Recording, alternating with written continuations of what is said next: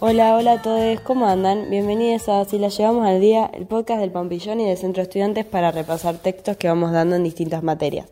Yo soy Marti y hoy vamos a repasar la materia de PCA del primer año. En este episodio vamos a ver el texto de Murphy de la unidad número 1 y vamos a tener en cuenta la guía de lectura hecha por la cátedra.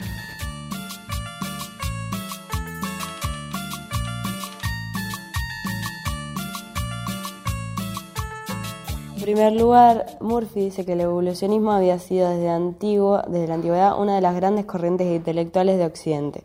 Se convirtió en un pensamiento importante desde la segunda mitad del siglo XVIII y de la primera mitad del siglo XIX. Había dos tipos de enseñanza evolucionista. Primero, la teoría de la evolución del universo físico inanimado y el estudio de la evolución biológica u orgánica.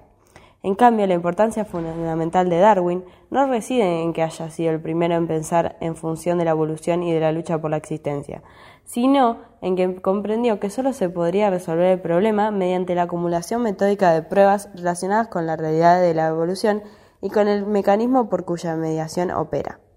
Darwin se preguntó, ¿qué era lo que hacía que algunos muriesen en tanto que otros sobrevivían? ¿Cuál era el mecanismo de la selección? ¿Cómo elegía la naturaleza entre los distintos individuos?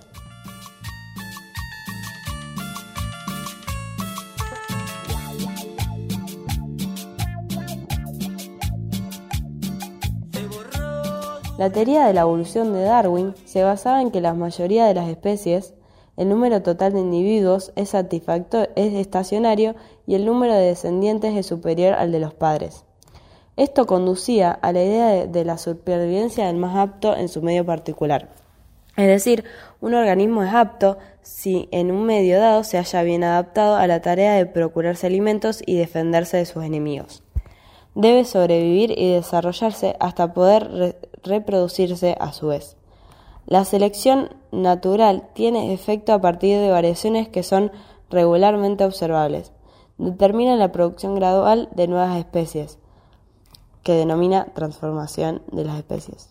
El libro de Darwin, El origen de las especies, tiene una significación por la masa de datos reunidos para demostrar la realidad de la transmutación de las especies y en la fuerza irresistible con que llamó la atención de los entendidos, y no por la novedad de la teoría.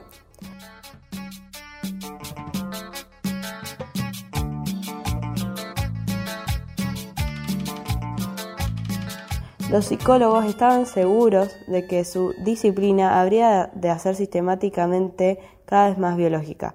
Los procesos mentales tendían más a ser expresados sobre la base de funciones cumplidas en la tarea de adaptación al mundo exterior. La similitud entre el razonamiento humano y los procesos afines de los animales superiores era principal. Contemplar la psicología en relación con todos los fenómenos de la vida de un organismo. Por otro lado, Murphy explica la teoría de Galton, que presupone que en alguna época pasada había habido variaciones dentro del linaje humano y que dichas variaciones habían podido perpetuarse. Galton creyó que, el principio darwiniano de la variación accidental sobre el promedio o norma del grupo se aplicaba en igual medida a los dotes generales específicas del hombre. Fue el primero que intentó aplicar los principios de la variación, de la variación, selección y, adaptación al estudio de los individuos. Galton llevó a cabo un estudio experimental de la asociación que fue adoptada por Wundt, recién abierto su laboratorio.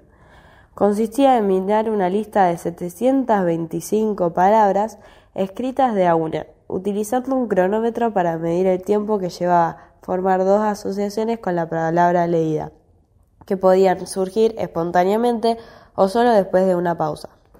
También contribuyó con un estudio de las imágenes mentales a partir de un cuestionario con uso del método cuantitativo, que consistía en preguntar a pacientes que se imagine una situación y examine la iluminación, la definición y el color. Su objetivo era establecer semejanzas hereditarias. El estudio de las imágenes fue de importancia para la psicología. La importancia en el desarrollo del enfoque biológico para el estudio de los rasgos mentales fue importante para la psicología que fue obligada a elaborar procedimientos adecuados para medir rasgos socialmente significativos tales como la inteligencia.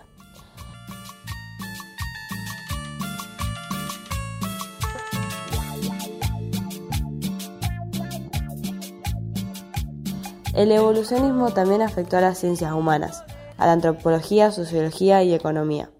El darwinismo le dio una base racional, una masa, de datos empíricos y un prestigio.